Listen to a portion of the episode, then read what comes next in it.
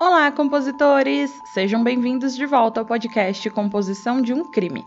Sou a Daiane Polizel, host desse podcast. Se você sabe de algum caso muito sinistro e gostaria de ouvir ele por aqui, é só deixar a sua sugestão lá no Instagram, que é de um Crime, que eu vou anotar e logo você vai ouvir ele por aqui. Não se esqueçam também de seguir o Composição de um Crime no Spotify, na Aurelo, no Deezer ou na sua plataforma de áudio preferida e também de avaliar lá na Apple Podcast. O caso de hoje é sobre Christopher Jordan Dorner, um ex-policial de Los Angeles que foi honrosamente dispensado como reservista da Marinha antes de ser acusado de matar quatro pessoas em 2013. Então peguem o fone de ouvido, se acomodem e se preparem para esse episódio controverso.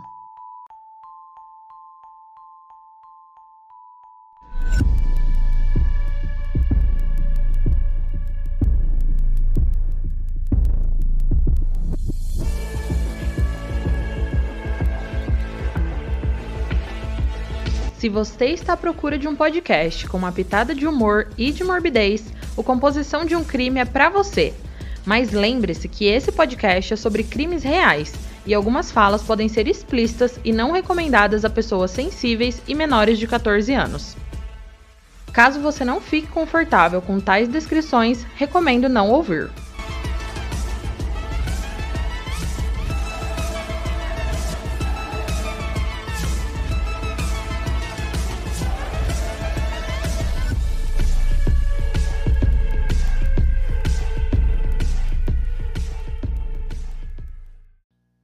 Christopher Jordan Dorner nasceu em 4 de junho de 1979 em Nova York.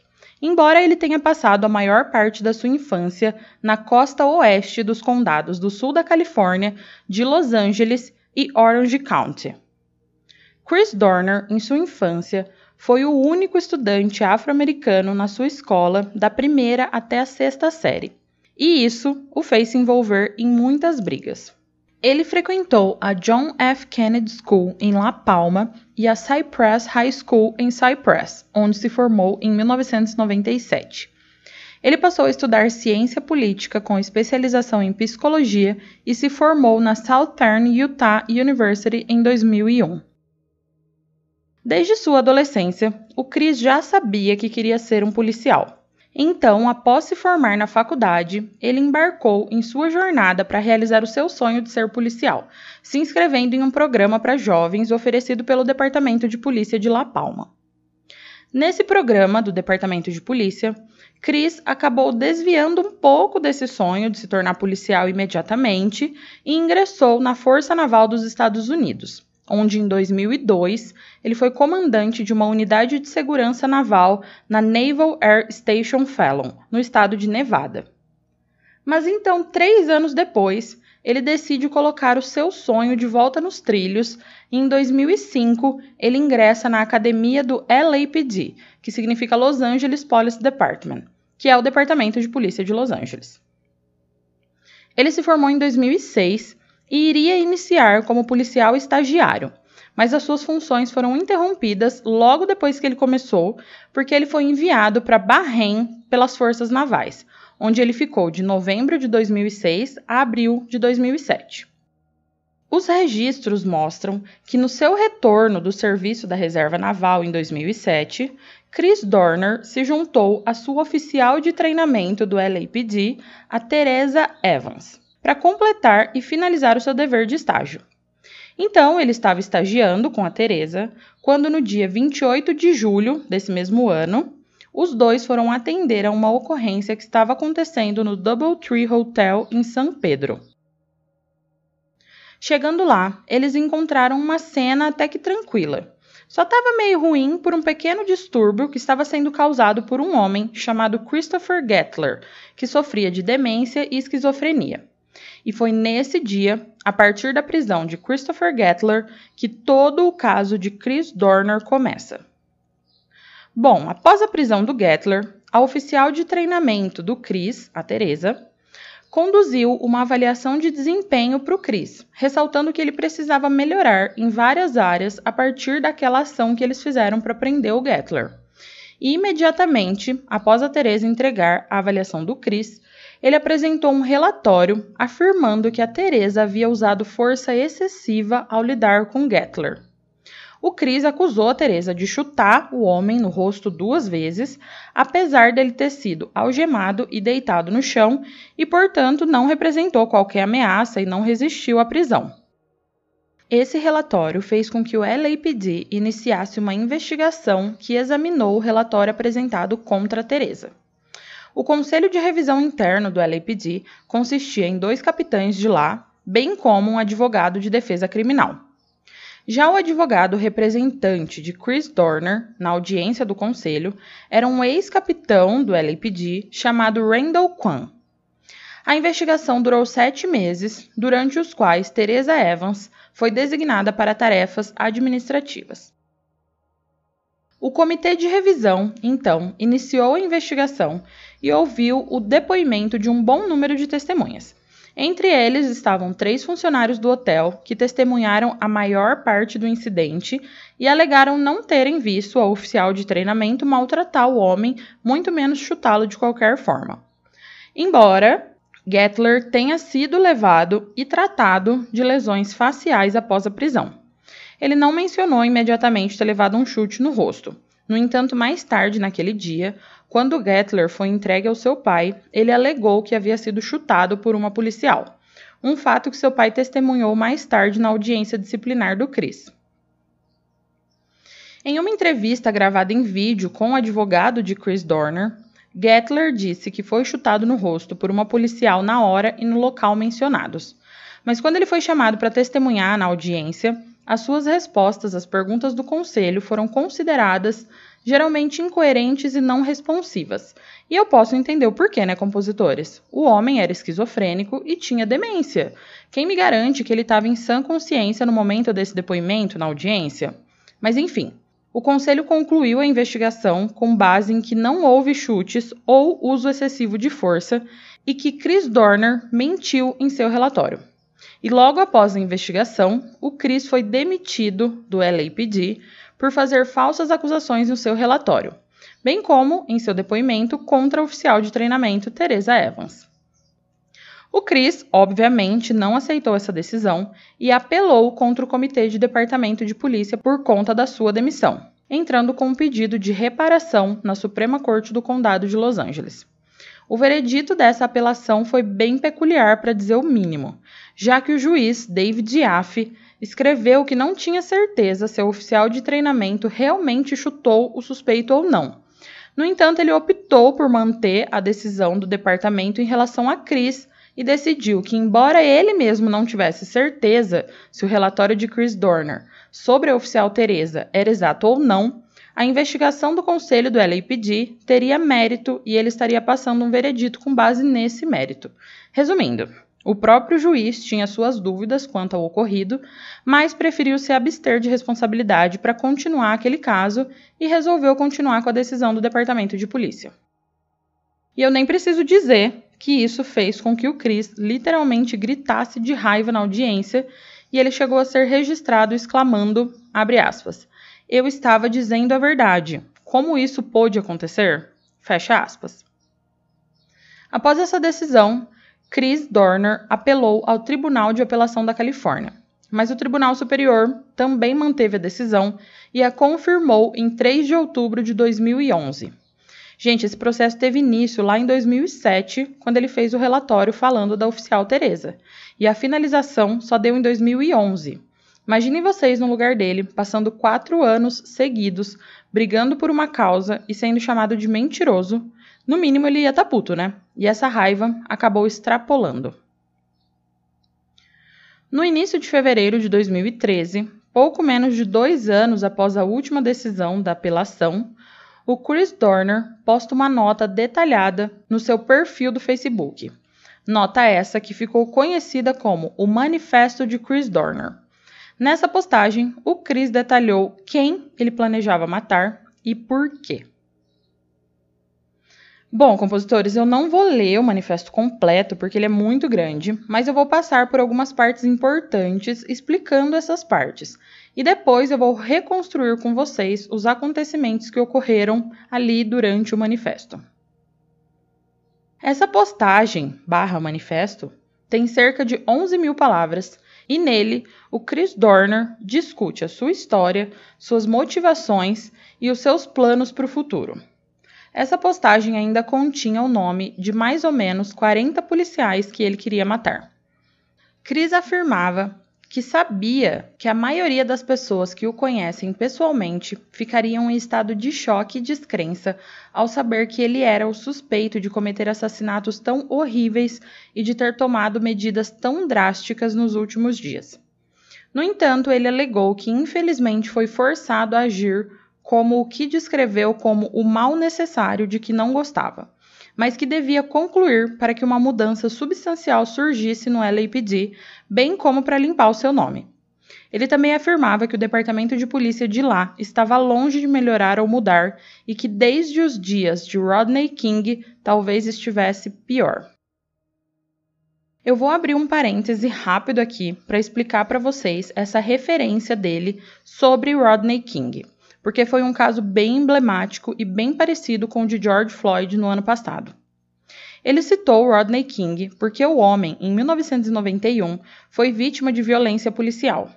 Rodney estava em liberdade condicional e estava bebendo com amigos, o que ele não poderia fazer. Então, quando ele estava voltando para casa no seu carro, ele percebeu um carro de polícia atrás dele e, com medo por estar violando a sua condicional, ele tentou fugir. Porém, após algum tempo, ele percebeu que não ia conseguir fugir. Então, ele estacionou em frente a um condomínio de prédios, imaginando que se algo acontecesse a ele, haveriam testemunhas. E foi exatamente isso que aconteceu. Ele foi abordado, algemado e espancado violentamente pelos policiais de Los Angeles. Um homem que estava em algum dos andares do prédio filmou toda a brutalidade e enviou a uma emissora de TV, que dois dias depois passou as imagens em rede nacional. As imagens mostravam King desarmado no chão e sendo espancado por policiais. Ele teve diversos ferimentos, como uma perna quebrada, rosto cortado e inchado, hematomas pelo corpo e até uma queimadura grande no peito, onde ele havia sido atingido por uma arma de choque. Eventualmente, quatro policiais foram julgados sob a acusação de brutalidade policial, mas destes, três foram absolvidos. Poucas horas depois da absolvição, começaram os distúrbios de Los Angeles de 1992, provocados por indignação entre as minorias raciais pelo veredito do julgamento e questões sociais de longa data. Os distúrbios duraram seis dias e 63 pessoas morreram e 2.383 ficaram feridas. Rodney King foi indenizado pela violência da polícia e virou um ícone e escritor, Porém, lutou sua vida toda contra a dependência de álcool e drogas e infelizmente faleceu em 2012 em decorrência dessa dependência química. Então, o Chris Dorner citou Rodney King no seu manifesto e vai citar novamente depois para dizer que o Departamento de Polícia de Los Angeles não havia mudado a sua doutrina de violência policial em todos esses anos e que eles continuavam a abusar do seu poder e de exercer violência extrema contra a população há anos. E agora eu vou fechar esse parêntese e vou voltar a falar sobre o manifesto.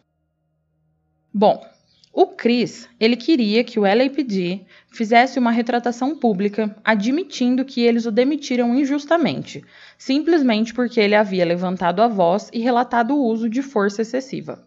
Ele, inclusive, incitava os jornalistas a buscarem a verdade, apontando alguns pontos específicos da investigação para os repórteres seguirem de acordo com a Lei de Liberdade de Informação. O manifesto foi um relato dos acontecimentos que o levaram a ponto de pensar que a violência era sua única opção. A postagem continha alguns relatos de comportamento racial em relação ao Chris que ele enfrentou no seu tempo trabalhando para diferentes forças em diferentes níveis. Uma dessas partes irei ler a vocês. Abre aspas.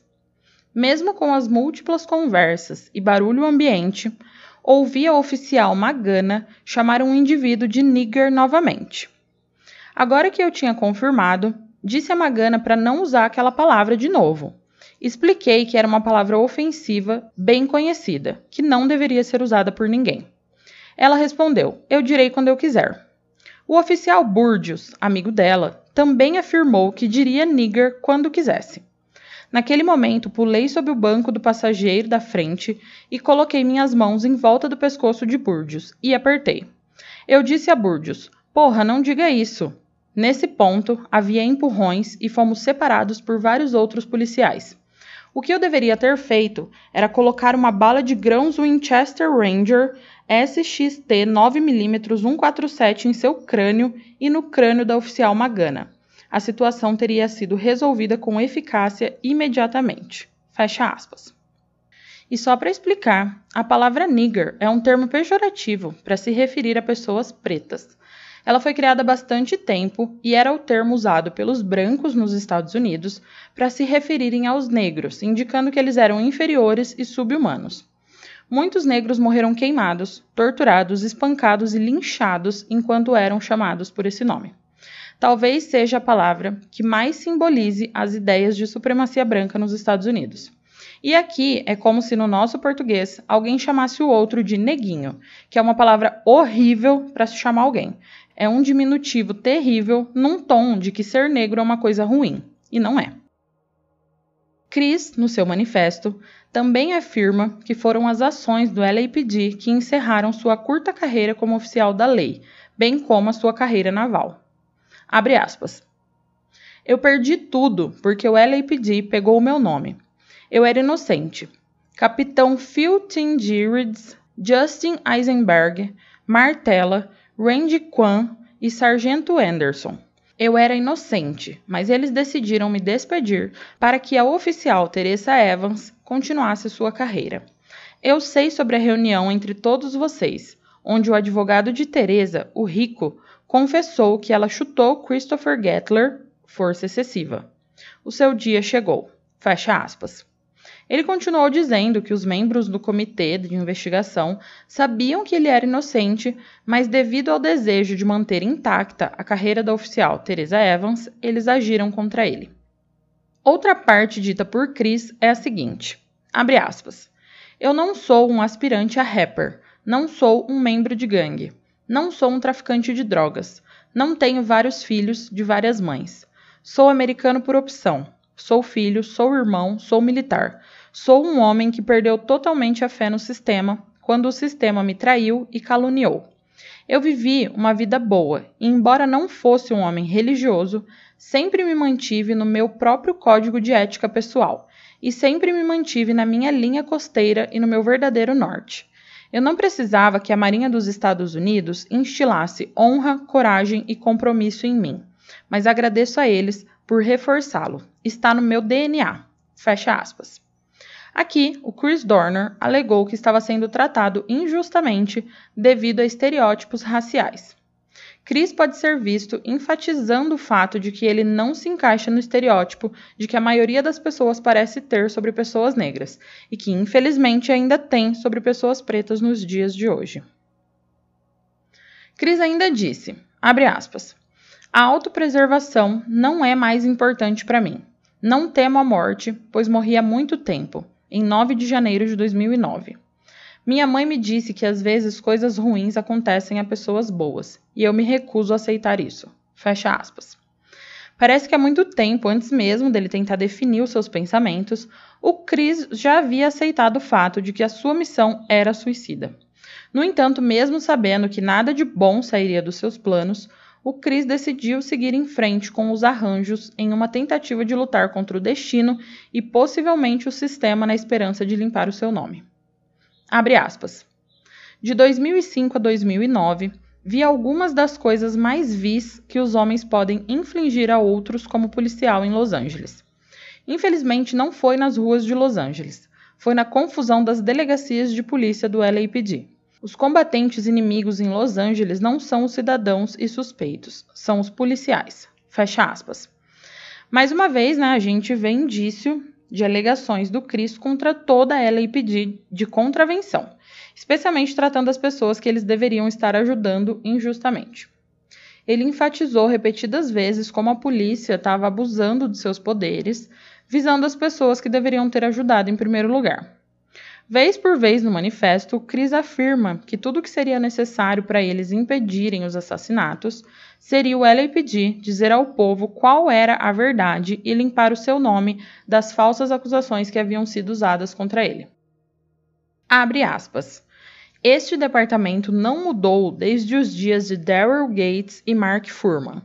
Esses oficiais ainda estão empregados e todos foram promovidos a cargos de comando e supervisão. Vou corrigir esse erro. Você está ciente de que um oficial, um novato e estagiário na época, foi visto na fita de vídeo de Rodney King golpeando o Sr. King várias vezes com um bastão em 1991 e ainda é funcionário do LAPD e agora é um capitão do departamento de polícia? O capitão Rolando Solano é agora o comandante de uma delegacia do LAPD da divisão oeste de Los Angeles. Como oficial comandante, ele agora é responsável por mais de 200 oficiais. Você confia nele para fazer cumprir a política do departamento e investigar o uso da força em presos por seus oficiais? Você sabe que Teresa Evans foi promovida a sargento depois de chutar o rosto do Sr. Gettler? Oh, você violou os direitos civis dos cidadãos? Vamos promovê-lo. Fecha aspas.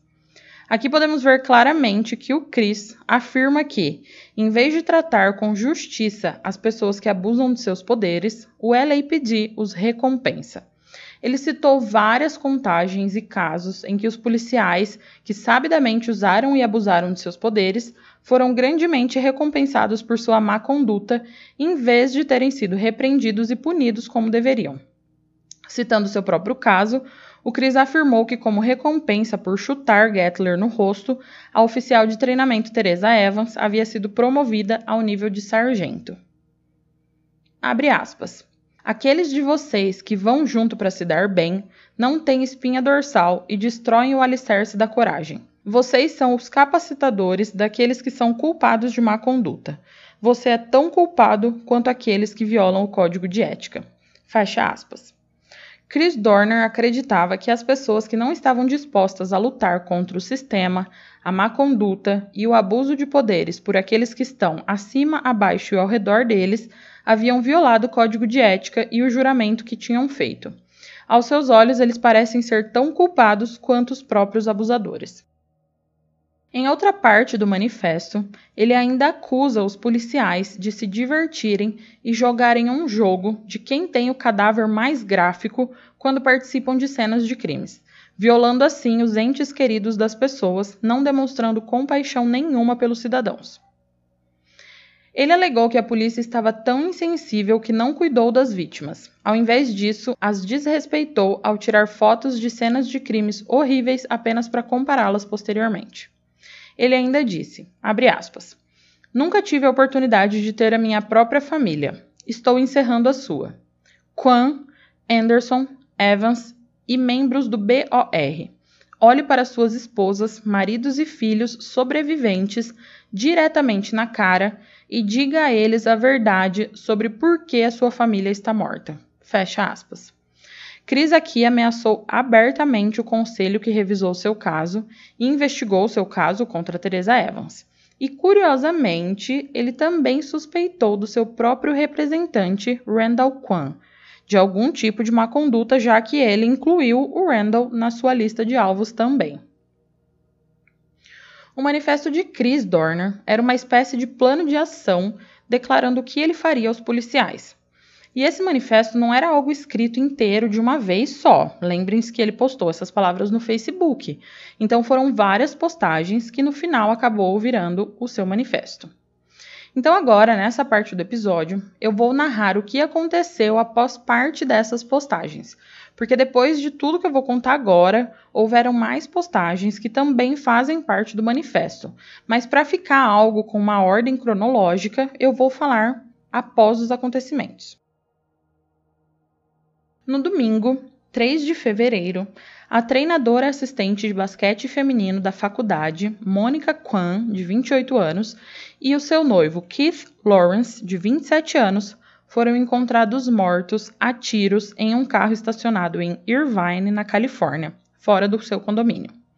A Mônica era filha do ex-capitão do LAPD e advogado Randall Kwan, que foi o advogado que representou o Chris no seu caso contra a então oficial de treinamento Teresa Evans na frente do Conselho de Revisão Interno, que depois demitiu o Chris Dorner. Randall Kwan afirmou que logo após descobrir o corpo da filha, o Chris ligou para ele e zombou dele por não oferecer melhor proteção à sua filha. Porém, essa ligação nunca foi provada como realmente sendo o Chris ou como realmente tendo acontecido.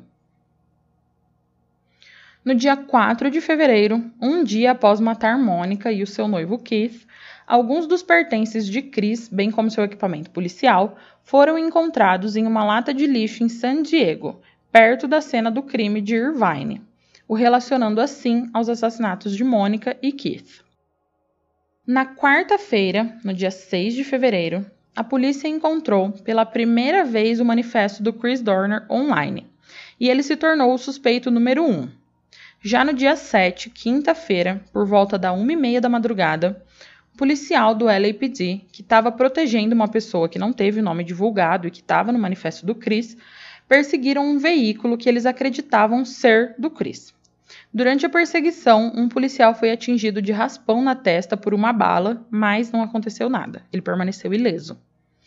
O atirador escapou e ele não foi identificado como o Chris, mas eles achavam que era o Chris Dorner. E nesse mesmo dia, algumas horas depois, um atirador que se acreditava ser Chris emboscou dois policiais de Riverside que faziam uma patrulha de rotina e após uma breve luta, um oficial perdeu a vida enquanto o outro ficou gravemente ferido. E o Chris Dorner, se foi realmente ele, escapou mais uma vez. Bom, após a morte da Mônica e do Keith, o LAPD pressionou publicamente para que o Chris se entregasse. Esse apelo foi acompanhado por uma recompensa de um milhão de dólares para quem tivesse alguma pista sobre o esconderijo do Chris. E essa recompensa foi tão grande assim porque o Chris estava ameaçando policiais e as famílias desses policiais. Então, o departamento de polícia utilizou todos os recursos possíveis para tentar achar ele. E em uma coletiva de imprensa realizada não muito depois do anúncio da recompensa, o prefeito de Los Angeles, Antônio Villaraigosa, anunciou que faria tudo ao seu alcance para impedir o reinado de terror de Chris Dorner. O interessante aqui é que, em parte do manifesto, Chris havia claramente afirmado que se entregaria se o LAPD divulgasse a verdade e especialmente liberasse a entrevista em vídeo do Christopher Gettler, em que ele está afirmando que foi chutado no rosto pela policial oficial de treinamento Teresa Evans. No entanto, parecia que o LAPD não tinha nenhum desejo de capturar o Chris Dorner vivo, como mais tarde foi estabelecido pelo fato de que em pelo menos duas ocasiões a polícia abriu fogo contra dois carros que passavam simplesmente porque eles se encaixavam no perfil do veículo que Chris deveria estar dirigindo. E é sobre esses eventos que eu vou falar agora. Os dois eventos aconteceram nas primeiras horas da manhã do dia 7 de fevereiro, que foi o mesmo dia que o Chris matou um policial, como eu contei alguns minutos atrás. Então vamos voltar para aquele dia. Às 5 e meia da manhã do dia 7, Oito policiais do LAPD estavam guardando outro alvo desconhecido do manifesto do Chris. E esses policiais abriram fogo contra um Toyota Tacoma azul claro que passava. Havia duas ocupantes hispânicas dentro do carro: Emma Hernandes, de 71 anos, e a sua filha Mardi Caranza, de 47 anos. A mãe e a filha estavam entregando jornais para o LA Times. O veículo delas, de acordo com os policiais que abriram fogo, estava indo em direção à casa que eles estavam protegendo e correspondia à descrição do Nissan Titan cinza de Chris Dorner. E o carro estava se movendo sem os faróis acesos. Emma foi baleada nas costas, enquanto Mardi sofreu ferimentos na mão. O advogado das mulheres afirmou posteriormente que a polícia não tinha ideia de quem estava dentro do veículo e que não havia nada em suas clientes que correspondessem remotamente ao perfil de Chris Dorner, nem eram as suas caminhonetes remotamente semelhantes. E compositores, por mais que os dois veículos fossem caminhonetes, eram de modelos diferentes e principalmente eram de cores totalmente diferentes. As duas mulheres feridas testemunharam posteriormente que a polícia não havia avisado antes de abrir fogo contra o seu veículo. E outras investigações revelaram que a polícia interrogou os vizinhos delas, que afirmaram que as duas entregavam jornais todas as manhãs e que mantinham sempre os faróis apagados para não incomodar os vizinhos durante o sono. O advogado das mulheres ainda afirmou que a caminhonete estava crivada de 102 buracos de bala. Isso, ao meu ver, estabelece claramente o fato de que as regras de combate eram para matar Chris Dorner. Eu não acredito que o LAPD tivesse qualquer intenção de capturá-lo com vida depois de saber que eles tinham atirado 102 vezes contra uma caminhonete que eles achavam ser do Chris.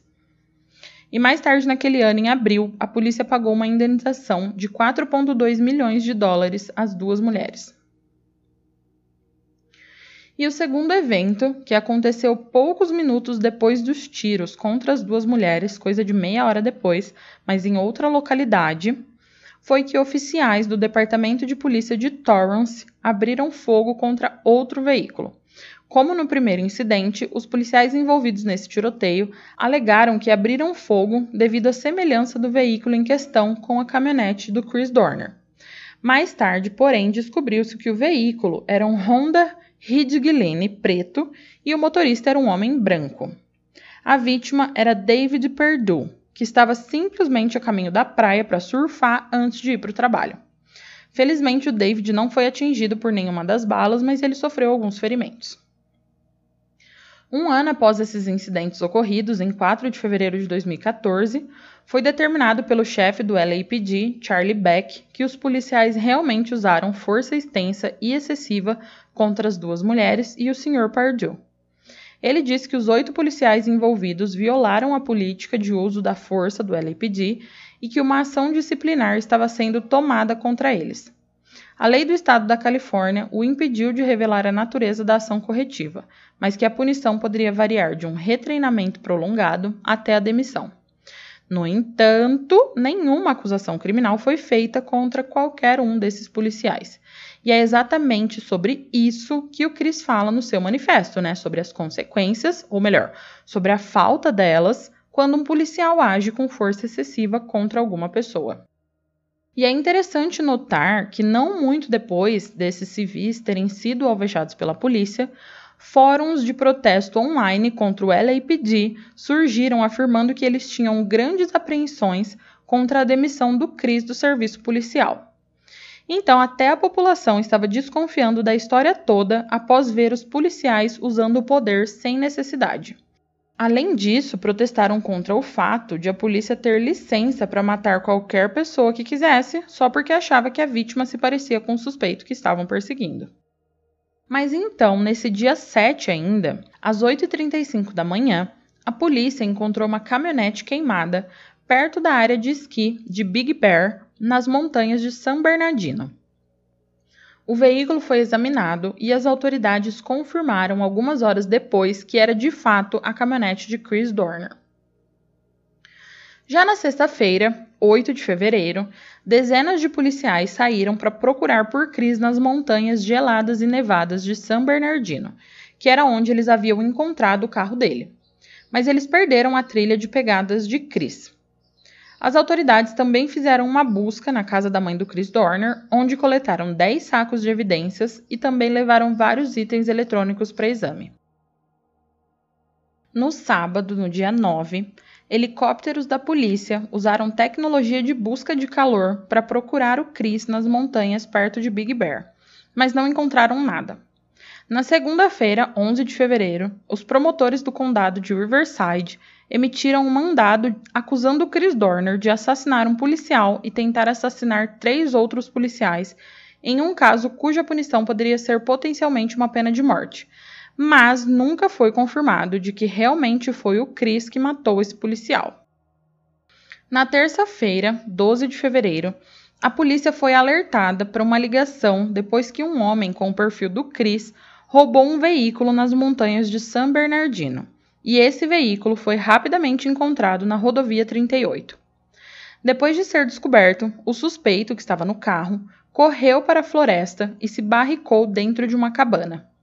20 minutos depois, os guardas da State Fish and Wildlife se envolveram em um tiroteio com o suspeito.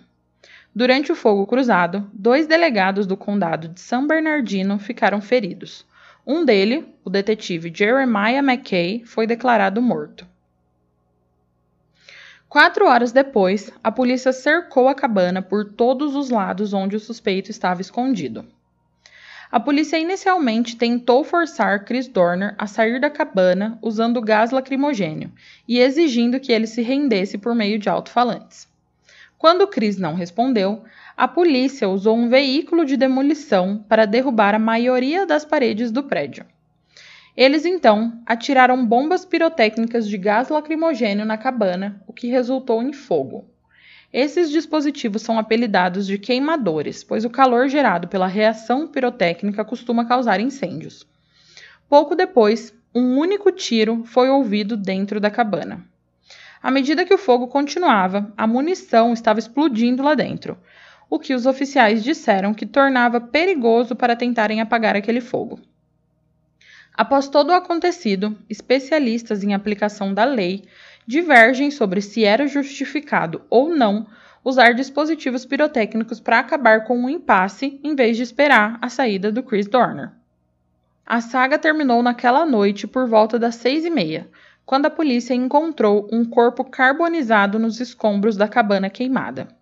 Embora eles tenham se abstido de confirmar a identidade, mais tarde eles confirmaram que o corpo realmente pertencia a Christopher Dorner. Pouco antes da morte de Chris Dorner, em 12 de fevereiro, o chefe do LAPD, Charlie Beck, garantiu ao público que eles reabririam o caso de Dorner, que levou à sua demissão. Ele diz que o objetivo por trás disso não era apaziguar um assassino, mas, na verdade, tranquilizar o público de que o departamento de polícia é transparente e justo em tudo o que faz. Muitos especialistas, e eu, que não sou nenhuma especialista, acreditamos que essa foi uma medida de controle de danos realizado pelo delegado de polícia para evitar outro tumulto como ocorrido em 1992 no caso Rodney King que eu contei brevemente a vocês nesse episódio. A enorme caçada ao ex-policial Christopher Jordan Dorner terminou em uma enxurrada de balas e em uma parede em chamas quando a cabana na montanha em que ele estava se escondendo pegou fogo após um breve fogo cruzado com a polícia. Dois dias depois, as autoridades confirmaram que o corpo recuperado dos destroços pertencia a Dorner.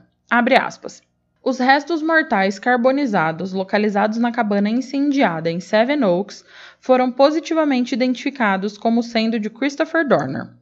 Durante a autópsia, a identificação positiva foi feita por meio de exame odontológico. Fecha aspas. Essas palavras foram escritas em um comunicado do gabinete do xerife do condado de San Bernardino. Mas, embora Chris Dorner tivesse sido parado, as repercussões de suas ações começaram a surgir e afetaram o LAPD profundamente à medida que velhas animosidades entre o departamento e a comunidade começaram a surgir. As afirmações feitas por Chris eram ousadas e bastante claras. No manifesto de 11 mil palavras que ele publicou na sua página no Facebook, o Chris afirmou que havia sido discriminado e foi deliberadamente expulso do departamento pelo simples crime de falar sobre a conduta imprópria, conforme testemunhou, cometida por sua oficial de treinamento Teresa Evans. Questões de raça e brutalidade policial em relação aos negros não são incomuns e Los Angeles é a cidade onde o vídeo da polícia espancando Rodney King aconteceu. Além de que é nessa cidade que os policiais responsáveis por essa brutalidade foram absolvidos. Chris Dorner afirmou em seu manifesto que a situação não mudou nem um pouco desde os dias de Rodney King, mas na verdade só piorou. E essas palavras e as ações que se seguiram de ambos os lados derramaram muito sal nas feridas que não haviam cicatrizado completamente na comunidade negra de Los Angeles e já haviam causado muitos danos à reputação do departamento, porque o LAPD tem um longo histórico de abuso de poder e uso excessivo de forças em pessoas pretas. Embora seja verdade que Chris Dorner, se não fosse morto, iria sim pagar pelo que fez, Também é verdade que não podemos mais ignorar o impacto que o racismo tem na vida diária, mesmo em campos que se dedicam a impedir tais crimes, como os departamentos de polícia. Ignorar as queixas de Chris apenas por causa do método que ele escolheu seria um erro grave. Inclusive, se Chris tivesse escrito seu manifesto em forma de testemunho e não de manifesto mesmo, tudo que ele escreveu poderia ser classificado como uma teoria chamada Racial Battle Fatigue, que significa fadiga de batalha racial. Essa teoria é atribuída ao desgaste psicológico que as pessoas negras enfrentam quase diariamente. Isso surge da batalha diária para evitar insultos, estereótipos e discriminação racial. É o efeito cumulativo de estar em guarda e ter que preparar respostas aos insultos que são sutis e evidentes. Esse arsenal de raciocínio rápido e sempre alerta é conhecido como autoproteção contra microagressões raciais e agressão racial. E nós já acabamos o caso criminal em si, mas eu quero falar um pouquinho com vocês, compositores, sobre a fadiga de batalha racial, porque é um tema muito importante para a gente entender e compreender como isso faz parte da vida das pessoas negras, de como o racismo é estrutural e intrincado na sociedade e como isso fez com que Chris Dorner se tornasse o que ele se tornou. E para entender o escopo da fadiga da batalha racial, a gente deve entender as microagressões raciais. Então, as microagressões raciais são definidas como insultos sutis que podem ser verbais e não verbais, que são geralmente usados automaticamente ou inconscientemente. São, por exemplo, observações sutis que uma pessoa diz achando que está elogiando a pessoa preta, como, abre aspas, você não é como as outras negras. Você não parece uma pessoa negra. Você não tem traços faciais de negro, o seu nariz é fino. Ou o seu cabelo não é tão crespo quanto de outros negros. Ou ainda, você não é preta, você é mulata ou morena. Fecha aspas. As microagressões raciais são parte de uma guerra psicológica que é suportada por pessoas negras em ambientes que afetam fortemente a população branca. Nós vemos exemplos assim diariamente.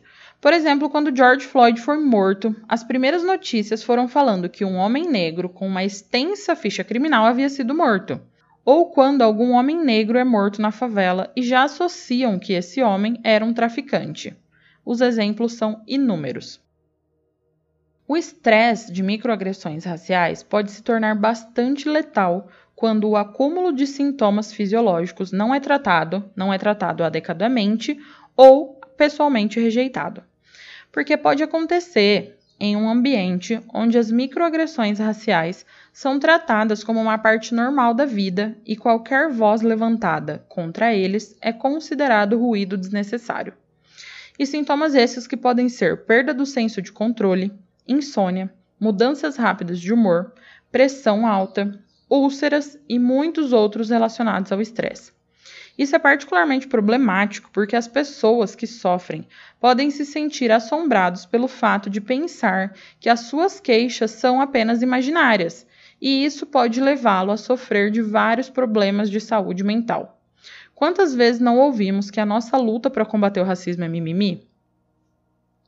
Assim como Chris Dorner, quantas pessoas cansadas de sofrerem preconceitos tomam atitudes extremas? O correto seria o racismo e o preconceito não existir, certo? Espero que vocês pensem assim. Mas como ele existe e nós, pretas e pretos, infelizmente convivemos com ele, Precisamos achar jeitos de nos fortalecer, de procurar ajuda psicológica quando percebemos que as coisas estão fugindo do controle e, claro, sempre, sem exceção, denunciar quando esse racismo acontecer. O Chris Dorner poderia até ter feito um protesto ou ido a público falar com emissoras de televisão. Porém, ele escolheu o caminho que ele conhecia, a força bruta e no minuto que ele escolheu disparar o primeiro tiro, ele se juntou ao círculo de abuso e passou de vítima a predador, embora do outro lado da linha. O seu método de vingança eliminou as razões que ele tinha para sua frustração. E na mídia, que está longe de ser isenta de preconceitos, ele foi marginalizado quando a sua violência se tornou a história.